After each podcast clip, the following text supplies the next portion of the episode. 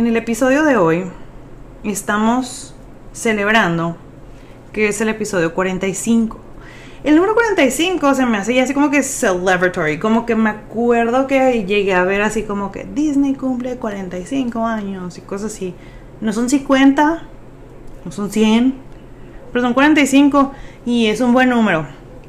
Así que proud. Todavía no llevo las 10.000 descargas. Ahí la llevamos, ¿eh? Ahí la llevamos. Llevamos casi 8.000. Bueno, 7.05k. Sí, ¿no? Así que porfa, porfa, sigan compartiéndolo. Sigan mandando por WhatsApp. Comparto con su mamá. Escúchenlo y pónganlo en silencio si no lo quieren escuchar. Pero quiero llegar a las 10.000 descargas para los 50. Así que es nuestro goal. 5 más. 5 más. Bueno. Ok. Este episodio lo voy a grabar para las personas que me piden mi podcast pensando que es acerca de comida o que es acerca de la vida de un chef o, acerca de, no sé, tips de cómo cocinar fácil, recetas de Navidad, I don't know. Que no es, entonces, cuando estoy en la escuela, básicamente es más cuando me lo han pedido ahí, pero cuando estoy en la escuela, termina la clase, la hostess, Ana Paula, hello, les dice, and she has a podcast. Y todos así de que, ah, yo lo quiero escuchar. Y luego yo, ups, ¿qué crees? Es de cocina. Es de la vida. Y se me queda viendo así como que neta, o sea, no nada más cocinas y luego te duermes y luego despiertas cocinas. Y yo, mm, no, o sea, piensa en otras cosas. Entonces, si eres de esas personas que lo está escuchando, hola, puedes escuchar los otros episodios. O si nada quieres escuchar este, pues ya te lo estoy agradeciendo, ¿verdad? Porque pues ya te estás dando tu tiempo de escucharlo. Ok, antes de divagar, antes de que empiece a divagar y antes de que empiece con el tema, tengo eh, el aire prendido y tengo el abanico prendido. Porque afuera, en este día que estoy grabando, está súper húmedo y está haciendo un chingo de calor. Y ya saben que trato de cuidar mucho los sonidos. No se pudo, en esta ocasión no se va a poder. Espero que no se escuche tan mal. Porque no me voy a poder concentrar del calor. Y pues no, ni al caso, ¿no? Nos acordamos que este podcast es sin fines de lucro, yo lo hago por mi gusto, es orgánico, no lo grabo así como en un lugar profesional, lo grabo arriba de mi desmadre de mi trabajo, así que bueno, empezamos. En algunos de los episodios les he platicado de, um, de mi vida culinaria y la neta, no quiero que se escuche como que estoy ni de presumida, ni de egocéntrica, narcisista. O sea, que pues la neta, vamos a ser muy honestos, sí soy. Por eso tengo el podcast. Pero a mí sí me gusta mucho, por ejemplo, ver los programas de cocina, no donde están cocinando la gente tanto así como que los programas de, de, de competition, de competencia, sino los documentales de los chefs que digo, güey, o sea, ¿qué te llevó a tener esta inspiración para llegar a hacer esto, para llegar a crear esto, para llegar hasta donde estás? ¿Cuál fue tu inspiración? ¿Qué comías de chiquito? O sea, eso, todo eso me gusta mucho las historias, cómo crecieron, lo que han logrado, su cultura, entonces, como ya les había dicho en el episodio 1 y lo digo en todas mis clases, desde mis 5 a 7 años yo me sentía Martha Stewart. Yo me sentía un TV host en donde decía cómo cocinar y iba haciendo mis cosas y iba explicando paso a paso. Y muchos de ustedes ya se saben esta historia, sobre todo si eres muy amigo mío, parte de mi familia, ya lo he dicho aquí en el podcast, mis alumnos, siempre lo cuento, pero ¿por qué? No crean que es porque no me acuerdo que lo que ya lo he platicado. Siento como que es muy importante el darnos cuenta si cumplimos ese sueño que teníamos de chiquitos, por decir, tú querías ser bombero o tú querías ser doctor. ¿Y qué estás haciendo ahorita? Entonces hay que hacerle mucho caso a nuestro niño interior y y ver qué pedo, si estamos siendo felices o no. Y si cambiaste de opinión y ya eres más feliz, pues súper bien. Pero creo que esa es parte de mi historia y de por qué lo digo tanto. Sobre todo ahorita mis alumnitos chiquitos que, que les digo, ¿qué quieres ser de grande? Y la verdad es que no están ahí por coincidencia. No están ahí porque sus papás los obligaron. La mayoría de los niños están ahí porque les encanta la cocina y les encanta compartir, pero sobre todo, ¿saben qué les gusta? Les gusta compartir lo que hacen con sus papás. Hacen porciones pequeñas para ellos. Obviamente no hacen un banquete. Y guardan poquito más de la mitad para compartir con sus papás. Entonces, a mí me encanta ser parte de eso y ser parte de sus primeras veces conviviendo con esto, conviviendo con la cocina, conviviendo con este arte, que este arte se, se basa en dar amor, simplemente. Dar todo tu amor hacia lo que estás haciendo, pero ¿para qué? Para que alguien pueda servirlo contigo, para que alguien pueda compartir. Así que he pensado mucho en esto y hay algo que nos atrae a todos estos programas de televisión, a todos estos chefs famosos. Así como les digo, yo veo todos estos documentales, pero realmente hago la comida que ellos hacen. Probablemente no, probablemente sí, porque soy chef, pero ¿qué nos atrae a ver estos programas? Porque la mayoría de estos niños me dicen, no, pues a mí me gusta el de Nailed me gusta Iron Chef, me gusta ver Chef uh, Gordon Ramsay y todo esto, que cosas que yo como, pues como chef no lo hago, porque para mí sería como estar trabajando, la verdad.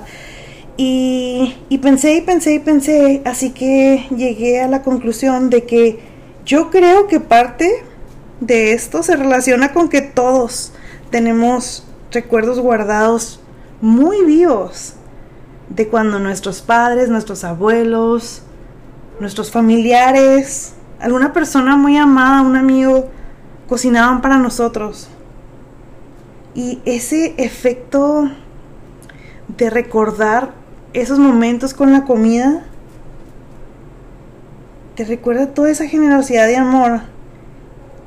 Y todo eso sigue vivo en la mayoría de las personas, ¿no creen? Y es un sentimiento súper potente y súper profundo. ¿Tú qué te acuerdas? ¿A quién recuerdas? ¿A quién extrañas cuando tienes un platillo, un caldo, lo que sea? Yo de verdad estaba platicando con, con mi primo el 4 de julio, o sea, ayer, y estábamos obviamente haciendo de comer y dice, quiero hacer la discada que hace Chuy. Entonces para muchos la discada es una revoltura de cosas ya compradas en bolsa, como de un color rojo dudoso y le echan un chingo de aceite barato. Toda la carne se revuelve y se come grasoso y pues mm, no está mal porque le echas mucho limón, mucha salsa, probablemente un guacamole. Se te deshace la tortilla, pero queda satisfecho. Puedes seguir pisteando, puedes seguir comiendo papitas y ya pasó el día. Pero en mi casa vengo de una familia que disfruta mucho la comida, disfruta mucho cocinar, disfruta mucho compartir los alimentos en medio de la mesa. No se sirve cada quien su plato, ponemos una tabla y el sartén y ahí todos se sirven. Y el que alcanzó, alcanzó. Y si tardaste un chingo lavándote las manos, pues ya te quedaste sin comida, compa. Entonces, estamos poniéndonos de acuerdo para hacer la discada y dice mi primo, es que la quiero hacer como Chuy, así que pregúntale cómo la hace. Y yo, no, pues yo sé hacerla. Y para esto, mi papá toda la vida ha hecho eso, de comer, que es básicamente tocino para darle sabor, para darle el aceitito, carne de muy buena calidad, tiene que ser de muy buena calidad, chile California, tomate y cebolla, sal, pimienta y probablemente una cerveza. Es todo, es todo lo que tiene. Pero yo lo he hecho, mi mamá la ha hecho, Ariana la ha hecho y no nos sabe igual como la hace él. Y esto es una magia que tiene la cocina. ¿Cómo puedes proyectar todo ese amor hacia tus seres queridos y demostrarlos de esa manera, porque muchas veces no decimos, oye, hey, te amo, y es de que, ah, ok, yo también, pero ¿qué tan grande tiene que ser ese amor de, de pensar en qué vas a hacer y, y ponerle todo tu amor y todo tu empeño y luego servirlo y luego disfrutar las caras de todas las personas que están alrededor contigo y que te digan, uy, te quedó súper rico. Eso para mí, it's indulgement, son los momentos más ricos de la vida. Entonces, la hicimos y quedó deliciosa porque mi papá terminó ahí ayudándonos y claro que le metió la mano, entonces sabía, era de mi papá. Y dice, es que la pruebo y, o sea, me transporta contigo y le digo, es que así es la comida desde mi... de que me acuerdo, o sea, que tengo memoria, todos los recuerdos que tengo con una persona tienen que ver con la comida. Y no sé si les había dicho esto, pero como que yo no tengo la habilidad de extrañar a las personas. No estoy en la vida así como diciendo, ay, ah, caray, no he visto a mi prima. Déjale hablo para decirle que le extraño. O sea, nunca, nunca pasa por mi mente decirle eso a las personas. Pero si me llego a topar con un olor, con un sabor, con un platillo, con un lugar que fui a comer con esa persona, digo, ay cabrón. Ahí es donde me viene ese sentimiento. Entonces toda mi memoria está conectada a mi paladar. Yo toda la vida me he acordado así, entonces me acuerdo, le digo, por ejemplo, de tu tía Rosa, con las fresas con chocolate, y todos los días que hago fresas con chocolate la recuerdo. A mi mamá, mi mamá la recuerdo con su arroz combinado, que es el más delicioso del mundo y le parte la madre a cualquier asiático. Entonces, ¿qué hice yo para, para tenerla conmigo? Pues cuando me, entrevistaron para este trabajo de maestra de cocina, pues tenía que mandar un menú para ver como mis habilidades, no sé, y pues yo les mandé Asian Night y les puse el arroz con mi mamá porque yo sabía que si ese iba a ser el plato que iba a tener que hacer para mi primer día, lo iba a hacer con los ojos cerrados, que no me iba a salir tan rico como le sale a mi mamá, pero no iba a estar nerviosa y en el momento que yo viera lo que estaba haciendo me iba a calmar. Claro que tuve que dar otras clases y pues claro que súper padre, ¿no? Y ya para cuando llegué ya era así que hasta conocida ahí y ya me conocían los alumnos y todo. Y aún así sentía los nervios y se me quitaron cuando vi que estaba haciendo algo que hacía mi mamá. Mi abuelita. Mi abuelita me enseñó a hacer todo esto, me enseñó a cocinar, me enseñó a, conocer todos los sabores, las texturas, a, jugar a ver qué le pusimos a la comida. Oye, ¿cuántos chiles le echaste al chicharrón? oye, vamos a hacer galletas, vamos a hacer empanadas, vamos a pelar camarones. Esa era mi infancia. Mi infancia fue ir creciendo al lado de la cocina, al lado de la comida, quemándome. y no, no, decía nada para que no me fueran a mandar a jugar a los barrios. Qué aburrido, güey. Quiero estar aquí. El único momento en donde yo odio el olor de la cocina y aquí vengo a un recuerdo de alguien más que es el es uno de los mejores cocineros que, que yo conozco pero cuando me vuelto hacia menudo de que ay no menudo ahora no me acuerdo pero algo rojo y oh o sea odiaba eso y él como me vuelto siempre súper bullying él lo, lo, disfrutaba decía mira qué voy a hacer hoy voy a hacer menudo y lo pasaba y lo ja ja ja ja ja pero yo ya de grande ya soportaba más el olor obviamente y me tapaba la nariz así como que para hacerle show de que, ay, no soporto y él riéndose. Entonces ahora con eso me acuerdo de él.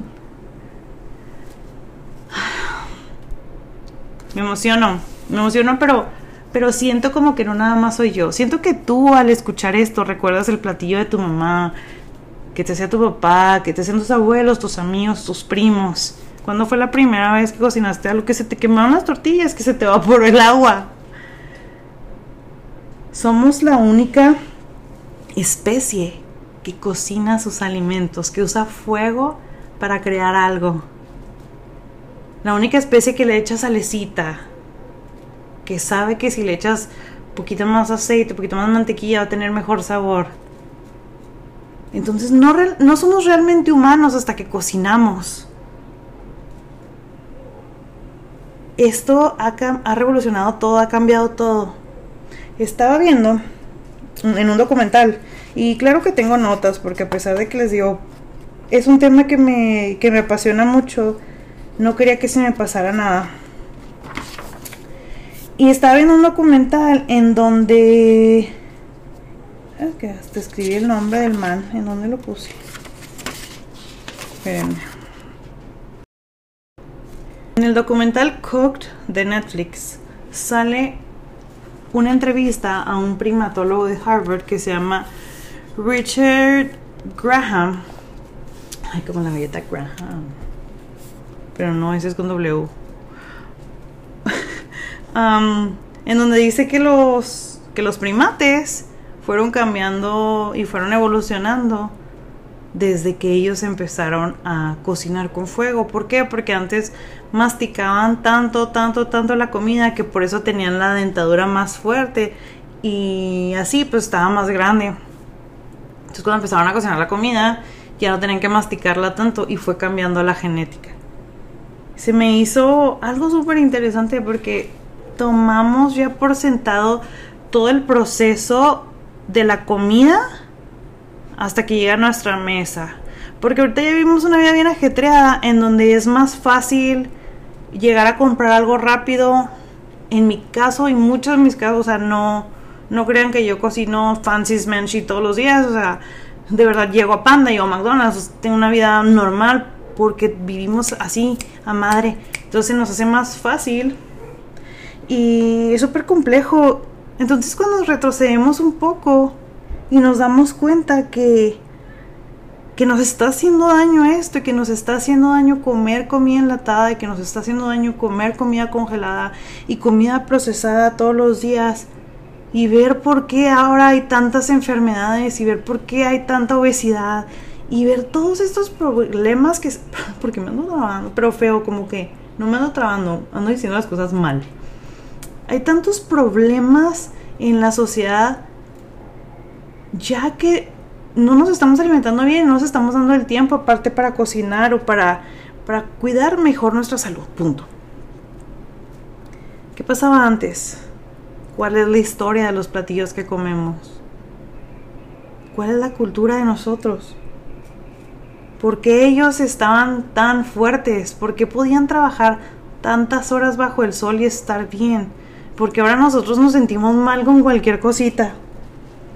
A mí me, interesa mucho la historia de cada platillo y no sé si aburro a las personas al decirles, ¿sabes qué? La pizza, ¿sabes por qué se llama pizza? ¿Por qué se llama pizza margarita? Porque, y luego ya les doy la historia. Así como que, y en corto te la voy a decir. Haz de cuenta que había mucha gente y todo, si, si fijan la, la, historia de casi todos los platillos y todas las culturas, todo empieza en donde había mucha gente. ¿Qué fue eso? Había mucha gente trabajando con hambre, no había tanto dinero y usamos los recursos que teníamos en la nación. Entonces, teníamos harina, teníamos tomate, teníamos leña, entonces empezamos a hacer pan con salsa y se le empezaban a dar a las personas y con eso los llenaban y eran felices y era barato hacer. Entonces, ¿qué pasa? Que la reina Margarita iba a viajar a ese lugar, pues ya sabe, ¿no? Hacer su tour de, de caridad. Y uno de los chefs de ahí dijo, ¿cómo yo le voy a ofrecer pizza, pan? Que para esto estaba viendo en otro documental en donde dicen, si yo te doy a ti un costal de harina con agua, sobrevives dos semanas y sintiéndote mal. Pero si te doy a ti un costal de harina con agua, fuego y aire, haces pan y sobrevives toda tu vida. O sea, o sea, si nada más tienes harina y agua para sobrevivir, sobrevives por siempre. Porque puedes sobrevivir del pan. Entonces acá en Italia, que era en Naples. ¿Nápoles? empezó a hacer esto y dijo, ok, va a venir, déjame le hago algo muy bonito para ella, ¿no? Entonces hizo esta esta pizza de los colores de la bandera italiana y le puso tomate, le puso mozzarella, le puso basil. Ay, ¿cómo se dice eso en español? No sé, basil.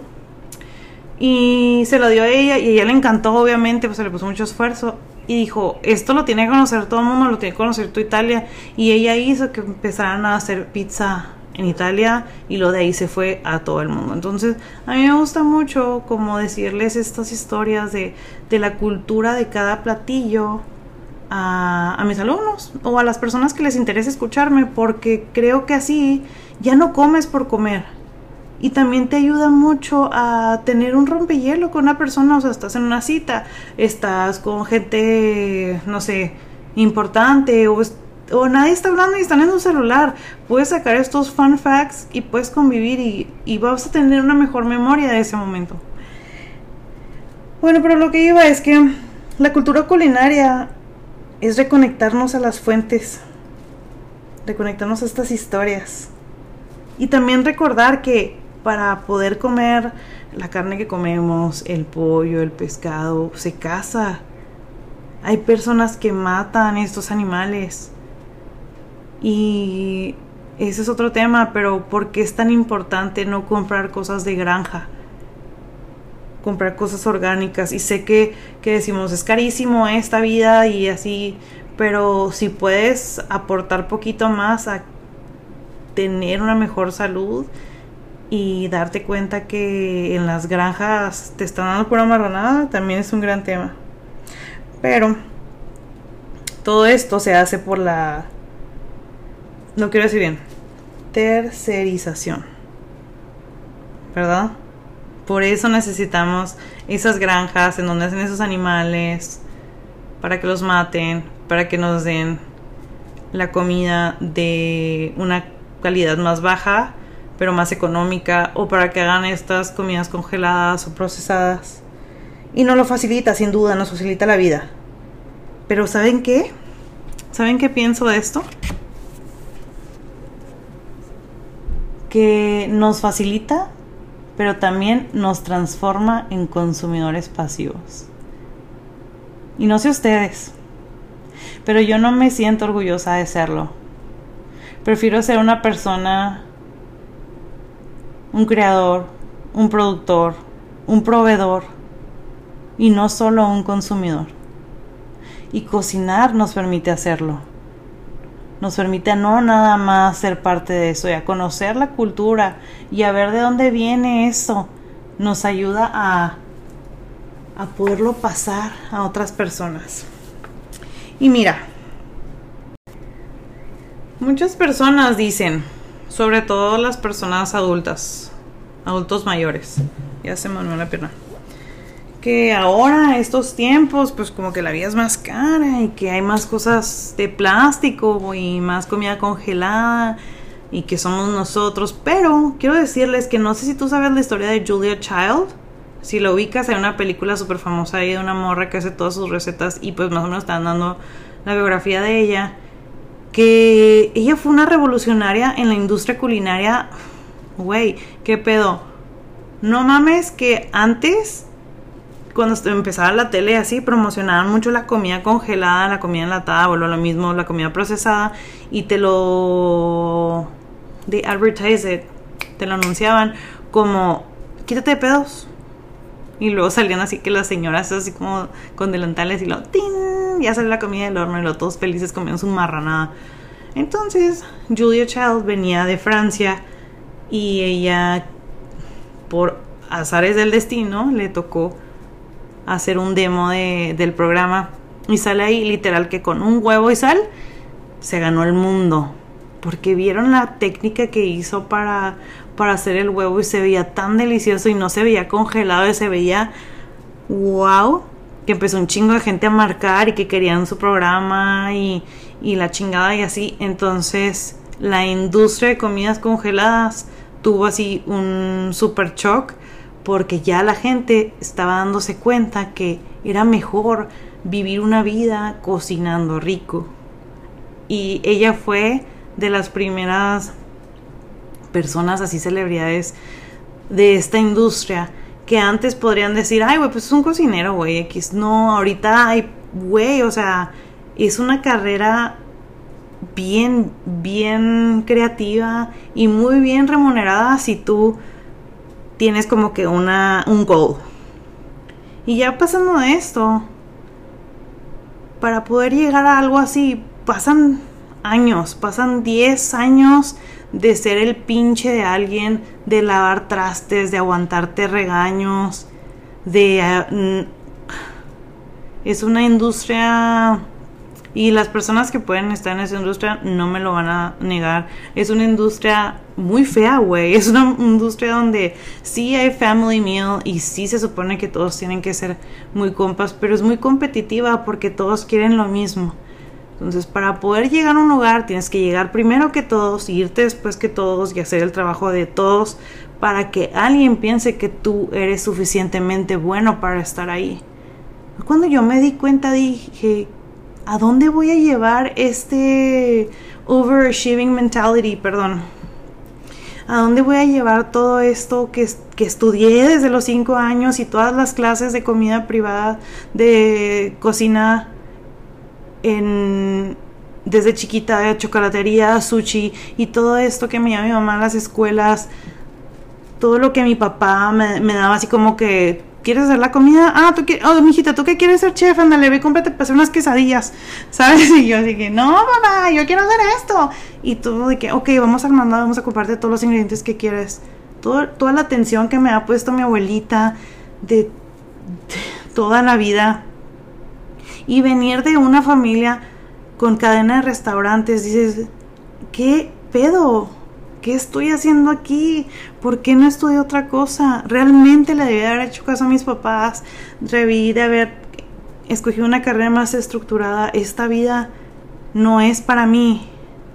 No es para mí porque como soy mujer, los hombres sienten que me pueden dar nalgadas con los trapos o decir behind you, pero pasar muy cerca de mí y, y todo esto que decía, amo mi carrera y amo estar aquí y amo el olor de la mantequilla con el azúcar o, con, o el aceite de olivo con el romero y la adrenalina de sacar 200 platos para un evento, pero a la vez no quiero estar asustada de que mi pinche jefe quiere que se la vaya y se la mame al congelador, güey, y es un pinche señor asqueroso, y si no va a perder mi trabajo, entonces dices tú, a la verga, ¿sabes cómo? Entonces ya renuncié, renuncié y renuncié a la industria, la verdad.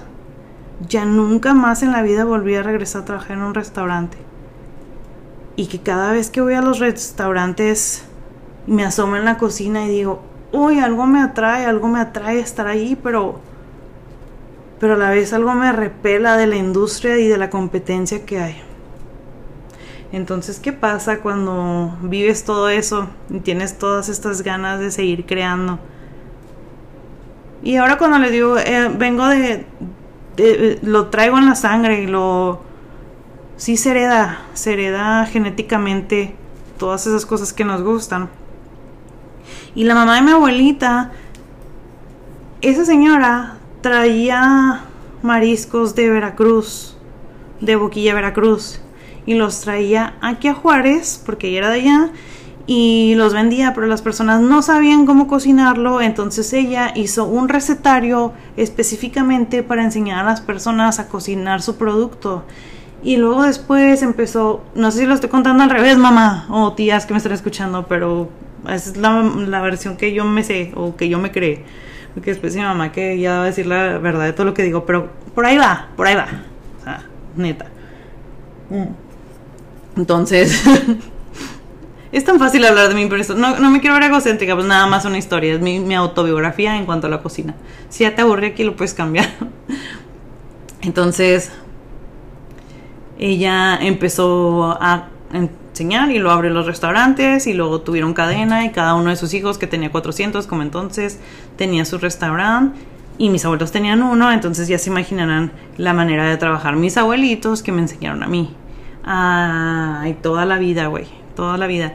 Cocina y, y, hay, y hay esto que, que les digo, o sea, no tengo una memoria con ellos en otro lugar que no sea en la cocina, la cocina naranja de mi abuelita. O, o tengo una memoria en esa cocina de, de mi papá, de mi papá haciéndome un pastel de Lion King. Y tengo la foto y, y fue de los mejores momentos de mi infancia. Y la mamá de mi abuelito también era, era artista, hacía pasteles, hacía pasteles de 7 mil pisos. Yo, la neta, pues yo no viví eso, pero mi mamá me enseña las fotos y siempre me dicen: ¿Cómo no vas a salir así? Si tu mamá nena y tu mamá Esperanza es una fusión. Y digo, pues probablemente, probablemente sí, probablemente no, probablemente lo he aprendido en YouTube University o lo aprendí en la escuela o, o nada más me lo inventé, pero, pero es realmente lo que más me llena ser laboralmente, laboralmente hablando. Y yo me la paso diciendo de que no, pues que mi carrera no me define la chingada y así. Pero sí me gusta y me llena de orgullo platicar todo el recorrido que he tenido. Hablando culinariamente, hablando. Hablando culinariamente, hablando. Hanai 2022. Porque esa carrera me la hice yo. Esa carrera me la hice yo al, ¿sabes qué? En vez de irme a una fiesta a los 16 años, decidí mejor... Ay, pero me estoy marcando. Y esa carrera como, como chef te la tienes que hacer tú. No se te da, no te la pueden traspasar como en las oficinas de gobierno, como en los hospitales, no.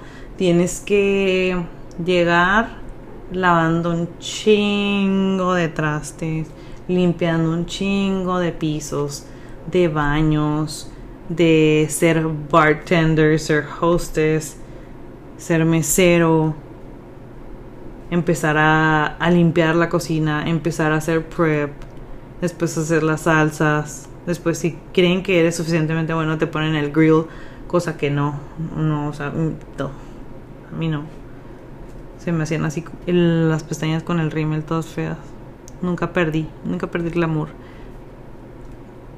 Ya empiezas a hacer los postres, empiezas a hacer las medidas y luego ya, ya puedes empezar a crear y ya puedes hacer tus menús y vas creciendo. O yo en mi en mi negocio que empiezo a hacer los pasteles, ahora vendí uno, ahora vendo dos, ahora tengo tres cada fin de semana, ahora tengo un evento, ahora tengo un candy bar pero qué, Janae, ¿por qué? O sea, porque este costo, si hay personas que te dan toda esta decoración y esta lona y este estos globos incluidos con cajitas súper bonitas y todas estas bases carísimas y, y dices tú, ok, pero lo que yo te estoy vendiendo no es tanto la calidad visual que sí es, pero no es tanto eso, sino el esfuerzo de que el día de tu evento ten por seguro que yo me levanté a las 6 de la mañana a hornearte las donas a terminar las tartas, a hacerte el pastel con los mejores ingredientes. Ahí es donde dices, tienes que invertir poquito más en lo que estás ingiriendo. Y vamos a este punto en donde tú como, como persona que va a un restaurante o que hace comida y por ejemplo me dice una señora ahí que fue a recoger a su hijo, estoy cansada de hacer carne con papas y papas con carne. Quiero venir y quiero venir a tus clases y quiero cocinar más y veo programas, hijo, lo voy a hacer y no lo compro y no lo hago. ¿Y qué pasa? Porque siento que la mayoría de las veces las personas que, que no cocinan o que no se acercan o que te dicen, no, es que a mí no me gusta eso o no, y es porque probablemente sí, no te puede, puede que no te llame la atención, pero también es, sientes como que sabes menos que las otras personas. Entonces de ahí viene como si te acoplaron o no en tu casa a hasta embarrar tamales si quieres. Si tú en la vida te sentaste con tus tías, con tus abuelitas, con tu mamá, embarrar tamales, de perdida cuando alguien te pregunta, entonces yo sé hacer tamales. No sabes hacer el relleno, pero tú sabes hacer tamales porque sabes embarrar la masa. Entonces te, sientes parte de, eres parte de, de, un grupo en los que se juntan a hacer esta actividad para celebrar algo. Entonces la mayoría de las veces las personas que no entran a la cocina es porque se sienten así. Entonces cuando tú sabes cocinar y tú incluyes a las personas le dices, ¿sabes qué? Sí, ayúdame esto, rayame este queso o parte los limones, échale la sal, le das algo más a las personas. Y aparte de llevarse nada más simplemente un, ay, qué rico comí, qué padre me la pasé, se van con, con la sensación de, ay, también aprendí esto y lo puedo hacer. Y qué padre poder regalar algo así, una experiencia. Entonces, Esto no les digo, no viene desde siempre, porque como niña controladora siempre fui de que yo, quítate que yo lo hago. Pero últimamente que he andado más calmada, no sé, más buena onda, lo que sea, como me quieras poner, que hace más de que, mira, sí, ven, mira, Franco, vamos a hacer esto. Si te sale mal, no pasa nada. Y esa paciencia la he obtenido también en las clases, decirle, ¿sabes qué? No pasa nada. Si no te salió bien este pan en esta ocasión, mira, ¿qué es lo que hiciste mal? Ok, próxima vez sigue las instrucciones y lo amasas por poquito más tiempo o no le pones tanta harina y te va a dar este resultado porque toma práctica y toma años para la perfección pero la experiencia de haberlo intentado no te la quita nada. Y siento que muchas de las personas se pueden llegar a identificar con esto, porque yo vi en la pandemia un chingo de gente haciendo banana bread, brownies, pastelitos de caja, qué rico, güey, me encanta. O sea, yo en mi cumpleaños me hago un pastelito de caja de sprinkles, que empezaron a, buscar, pues, maneras de, de subsistir de terminarse todo lo que estaba en el refri para no, para no tener que salir al virus entonces te la ingeniabas y decías, ok, güey, pues tengo una cebolla y un tomate, tengo esto y esto y esto, voy a googlear en, en el internet a ver qué puedo hacer con esto. Y luego, ay, güey, y lo todo el mundo subiendo su comida de que ahora sí vamos a comer esto. A mí me llenaba de felicidad ver a las personas cómo convivían y, y cómo no necesariamente teníamos que estar en el pinche celular o viendo tele o, o peleando. Podíamos tener estos momentos de convivencia en la cocina y de eso se trata de eso se trata. Entonces, para mí, este tema de verdad, como lo pueden ver, me apasiona muchísimo, pero no simplemente porque a mí me guste cocinar. Porque si tú vienes aquí a mi casa un día, te lo juro que no va a tener comida fancy ni nada. Nada, nada, o sea, porque aparte para yo no cocino para mí sola. No cocino para mí sola, me hago lo que sea de comer o siempre tengo para hacerme ensalada César, que es mi comida favorita en el mundo basic.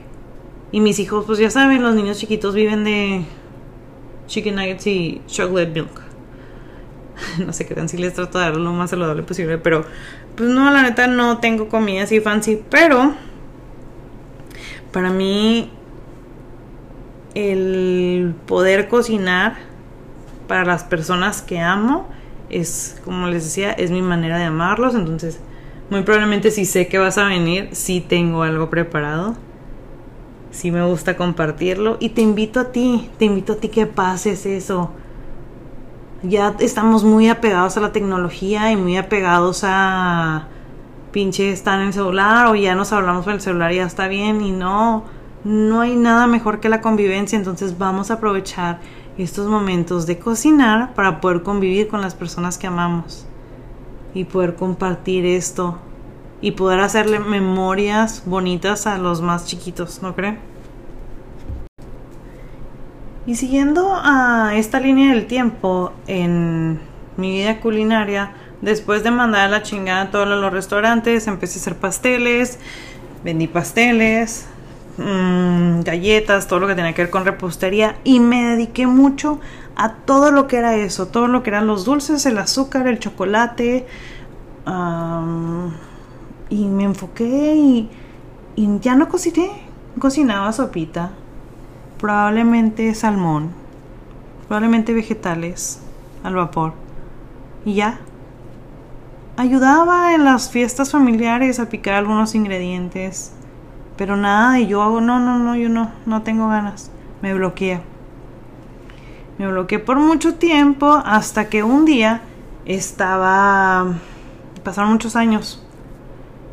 Un chingo de años. O sea, me casé y tuve hijos. Bueno, tuve a Franco. Y ya, o sea, hace cuenta que ya está... Usaba diferente el cuchillo. Ya no me denominaba como chef. Simplemente decía, soy pastelera. Soy event planner. Hasta que ese día estaba con mi mamá comprando, de hecho estábamos comprando mandado. Y me habló otra vez, esta historia ya se las había dicho poquito, pero te las voy a dar así como que más desglosada. Me habló un maestro que ahora era el director de la carrera de artes culinarias, en donde yo estudié parte de mi carrera. Y me dijo, oye, me está hablando esta X familia muy famosa de aquí para que sea su chef privado. Fui a la entrevista, como si ya has escuchado mi primer episodio, tomé el trabajo y ahí volví a agarrar este amor a la cocina y no es como que lo agarres, sino como que algo en ti se vuelve a encender la pasión, porque como este proceso no es lineal, entonces vamos haciendo diferentes cosas, pero siempre hay algo que nos mueve más. Y empecé a investigar y empecé otra vez a comprar pues revistas, libros, recetas, ver estos programas, buscar inspiración, ir a las 6 de la mañana a Whole a Sprouts, en donde abrían, era la primera, me conocía el butcher, me, me conocía la señora que me daba el pescado, el panadero, platicaba con ellos, me decían, híjole, nos llegó esto, está fresco, no, agarres el de acá enfrente, este lo íbamos a meter esta mañana, agarra de acá. Y fui conviviendo mucho con estos ingredientes y fui conviviendo mucho con ingredientes que en la vida llegué a pensar que podría conocer o podía llegarme a cabalar, la verdad, porque eran mm, cajitas de, de, trufas traídas de Francia, o cosas así que, que para mí era increíble y sobre todo el hecho como que de ir por todos estos ingredientes sin límite de precio, sin un, sin un presupuesto, pues claro que qué sueño, ¿no? qué sueño como un chef de poder no limitarte en todos los ingredientes que puedes usar. Imagínate todo esto que puedes crear. Y fui muy feliz hasta el momento que dejé de serlo porque no quisieron, no sé, ser unas personas más educadas. Y, literal me escupió la comida en el plato y la verdad es que aunque hubiera, le hubiera dado un bowl de sriracha, creo que no merecía eso. Así que me quité el delantal y me vine. Bueno, me fui a mi casa donde vivía, en esta casa no vivía, pero me fui y no volví porque mi dignidad era primero. ¿Y qué creen? Volví a reprimir todo eso porque creo que soy una persona, o sea, yo soy de punto cero. O sea, o te quiero un chingo o te odio. O quiero todo o no quiero nada. Como que no puedo estar en medio. Y así me pasa con la cocina, me va y me viene, me va y me viene. Y mi mi relación con la comida es otro tema, pero es o como o no como nada. O como bien o no como absolutamente nada, vivo de agua. Entonces, necesito terapia. Necesito terapia de eso, ahora que lo digo. pero no, bueno. Entonces, dejé mucho tiempo otra vez de cocinar. Otra vez, otra vez, hasta la pandemia. Entonces, en la pandemia, pues ya les platiqué cómo estuvo. Y era bien divertido estar creando esas nuevas recetas. Pero, ay, la engordadera. La engordadera, entonces, otra vez a bloquearme. Pasa que me separo al papá de mis hijos y se me va el apetito como por, no sé, meses, como ocho meses yo creo. Y otra vez, mi relación con la comida mal. Tengo lo que les gustan los niños, pero mm, sí compro comida en la calle. Entonces, ¿qué pasa? Que que de la nada, de la nada me habla la hermana de Yair. Iraís, hola Iraís. y me dice, oye, fíjate que me acabo de venir al paso y me acaban de ofrecer un trabajo de maestra de, chef. ¿Qué te parecería? Están buscando chefs que sepan inglés y pues pensé en ti. ¿Y qué onda? ¿Le pasó tu número? Y yo, Simón, me pásale mi número, pues qué chingón, o sea, ¿qué tengo que perder? Ya no sé hacer un huevo, güey. Pero pues que tengo que perder. Entonces ya, pues entrevista, chalala, ya saben eso. tengo que mandar el menú, mando el arroz combinado a mi mamá. Por cierto, esa clase ya pasó, quedó, híjole, no, la gente súper contenta, estaba muy rico. Pero me empieza a despertar esta creatividad de nuevo. Y no nada más en el ámbito culinario, me empiezan a dar ganas de pintar otra vez los cuadros y me empiezan a dar ganas de de ser ilustrador y dibujar cositas en el iPad.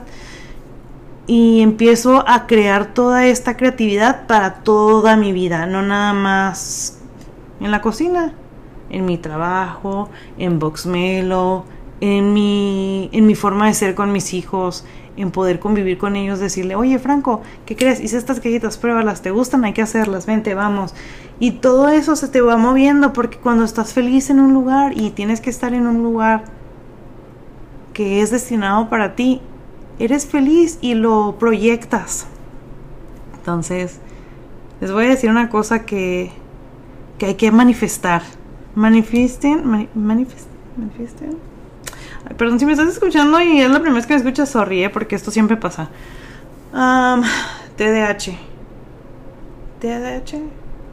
Trastorno de... Ay, ¿cómo era? Ay, total. Pues es una persona que siempre estoy haciendo cositas y luego me pasó una cosa, otra, otra cosa. Y también cuando hablo.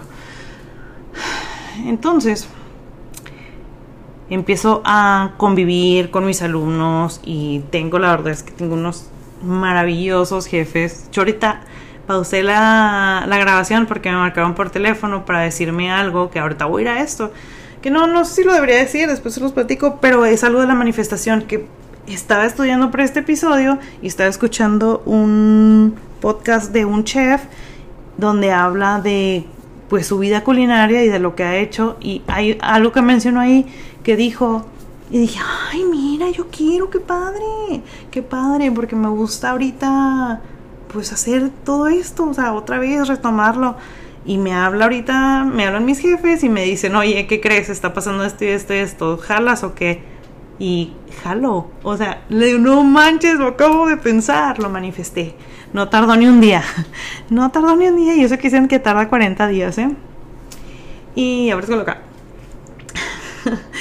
Entonces, bueno, la verdad es que esta industria me ha dado mucho amor y, y me ha dado mucho desamor y me ha dado muchas desilusiones.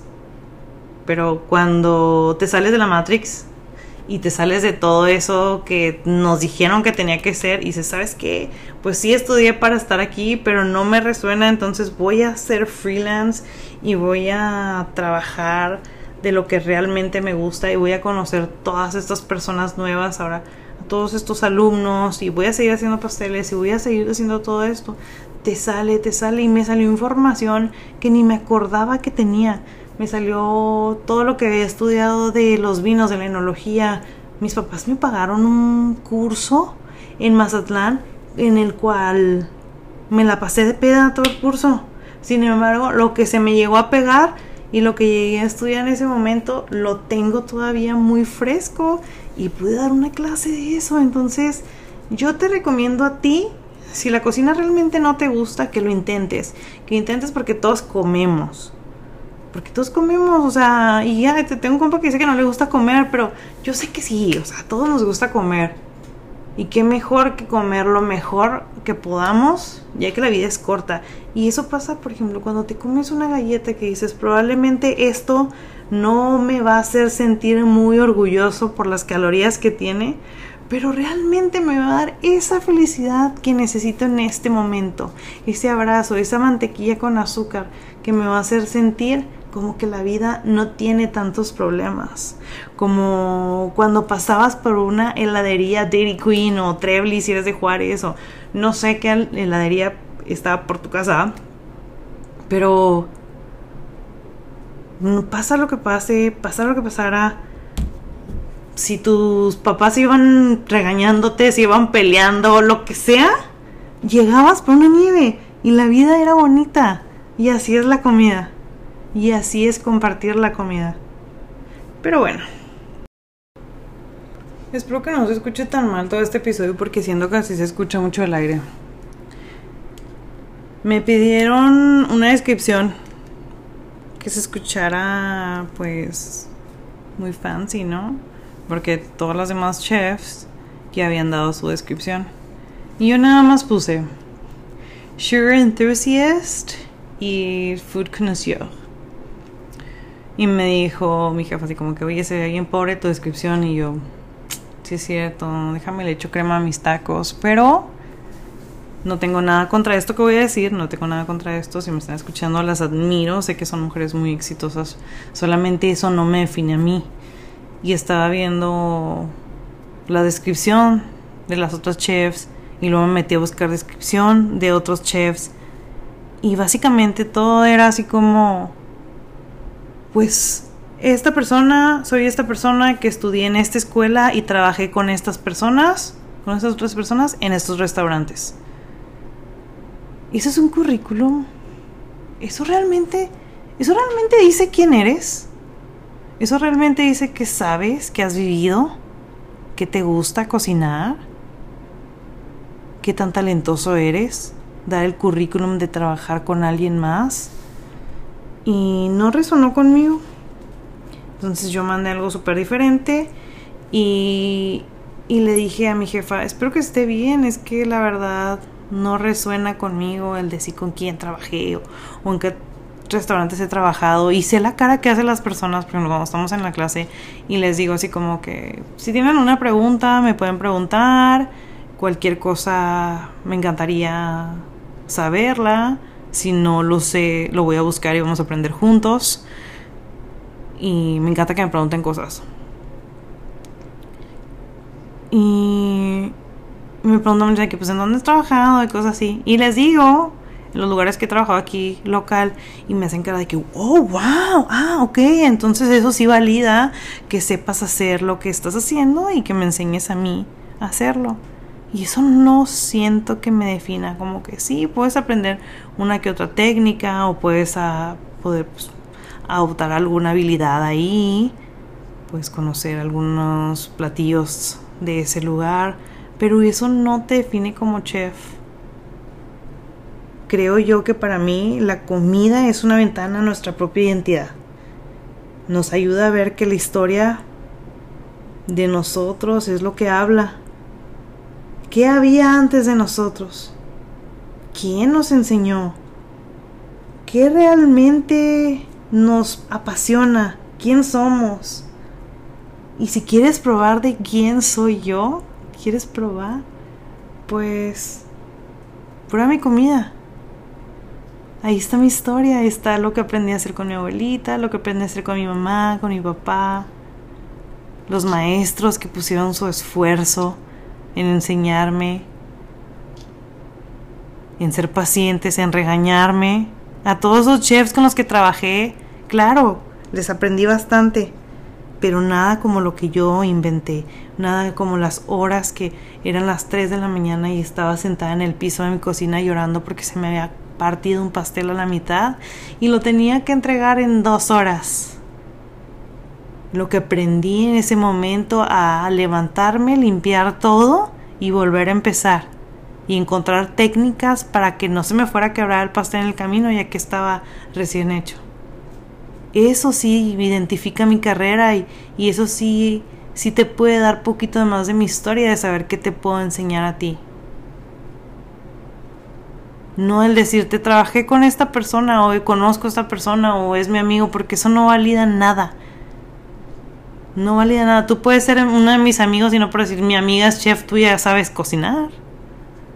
O porque trabajaste conmigo en alguno de los lugares ya sabes hacer los pasteles que yo sé hacer.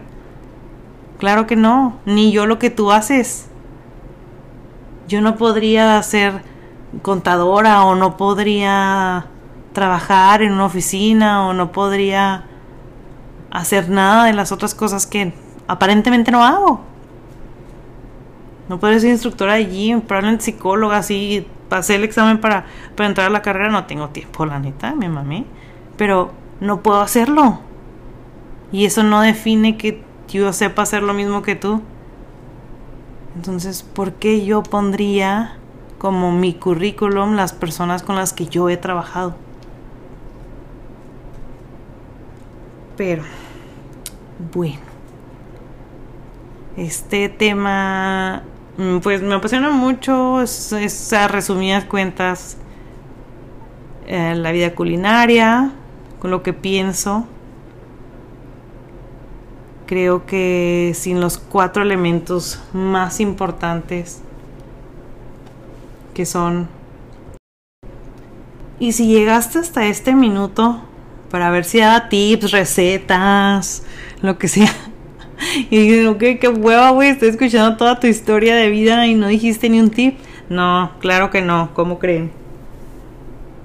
Las cuatro cosas más importantes para un buen platillo siempre va a ser sal, grasa, ácido y calor, como dice el título. Recuerda siempre tener esto. Recuerda siempre comprar buenos ingredientes, que eso te va a asegurar que tu platillo sea top. Recuerda que tienes que estar de buen humor, que tienes que estar contento porque si no, no te salen las cosas. Recuerda que si vas a ver la historia de... Ayer Norma nos estaba platicando la historia de la discada. Yo les platiqué la historia de la paella y la historia de muchos de los platillos importantes en esta vida es porque tenían eso y crearon algo.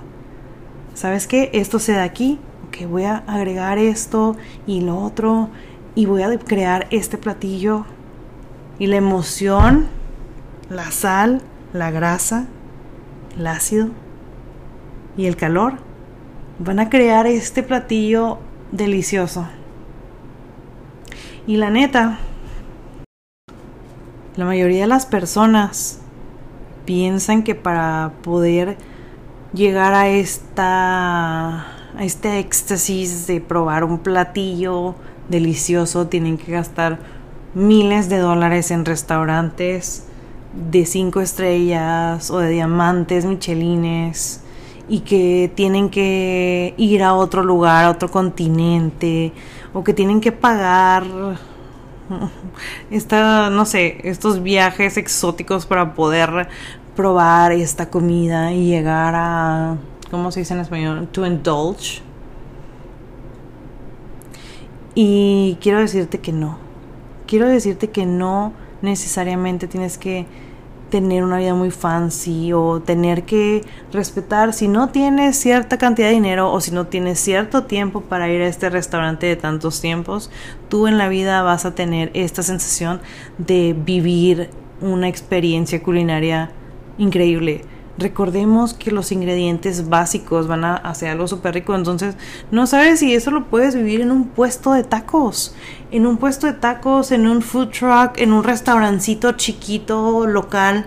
Entonces vamos a darle oportunidad también a eso. Y también va lo mismo para las botellas de vino que compramos, que si no sentimos que estamos gastando 300 dólares en una botella de vino, no estamos tomando un vino bueno, no, hay, hay rangos entre botellas de rangos de precios entre 15 y 30 dólares en donde puedes encontrar, encontrar ese vino ideal para ti. Y eso también es un gran tema el no tengas miedo al ir a escoger una botella de vino y no la escojas por la etiqueta y todas estas cosas que, que tenemos esta, este miedo a ser parte de algo así porque como vemos estas personas en la tele en donde nos dan ingredientes imposibles de encontrar y nos dan estos estas competencias en donde la gente está estresada y la gente está enojada, entonces nos da miedo ya y lo sentimos así, pero nada más recuerda tus raíces y recuerda la cara de, de tu familiar haciéndote esa comida. O lo que tú sientes al compartir eso y créeme que todos esos miedos se van a desmoronar y vas a tener un gran platillo. La verdad es que ha sido un full-time job. Este podcast está bien, pocho. Y de hecho me han dicho que grabaron en inglés. Voy a hacer uno con traducción en inglés. Probablemente no palabra tras palabra, pero sí lo voy a hacer para mis alumnos. Pero bueno, ustedes espero que hayan entendido todo mi pochismo. Que ya, ya se me olvidó qué iba a decir, Dios mío, ¿por qué dije eso? Dios mío. Ya me acordé, ya me acordé. Que es un full-time job. El, el ser chef y, que todos tus amigos te hablen para recetas. Eh, neta, o sea, tengo una. Un folder en mi celular con las recetas más pedidas ya viene la fecha, así ya viene Thanksgiving y ya sabes de que, oye, güey, pásame la receta del pavo, ahí va, ahí te habla del pavo. Pásame la de pumpkin pie, ahí te habla de pumpkin pie. Pásame un side y lo les paso un side fácil.